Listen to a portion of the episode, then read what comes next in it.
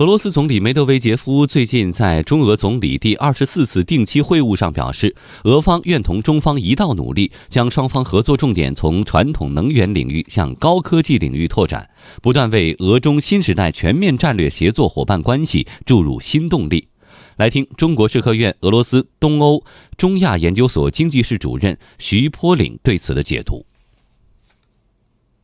这就是后来的联合公报里面说的呢，就是提升两国经贸合作的质量，从这个一般贸易向服务贸易，向这个数字经济发展，从这个物质产品生产向科技合作发展。科技合作呢，在这方面呢，中国和俄罗斯呢是各有优势的，可以实现互补的。俄罗斯的基础研究和应用基础研究呢是比较强的，然后中方呢这边呢是一个巨大的市场，很多这个新的构想、新的创意、新的这个发明，可以在中国市场上把它这个变成产品。第二一种从技术研究到应用的互补性，它使得呢中方和俄方呢在技术合作方面有很大的这个潜力。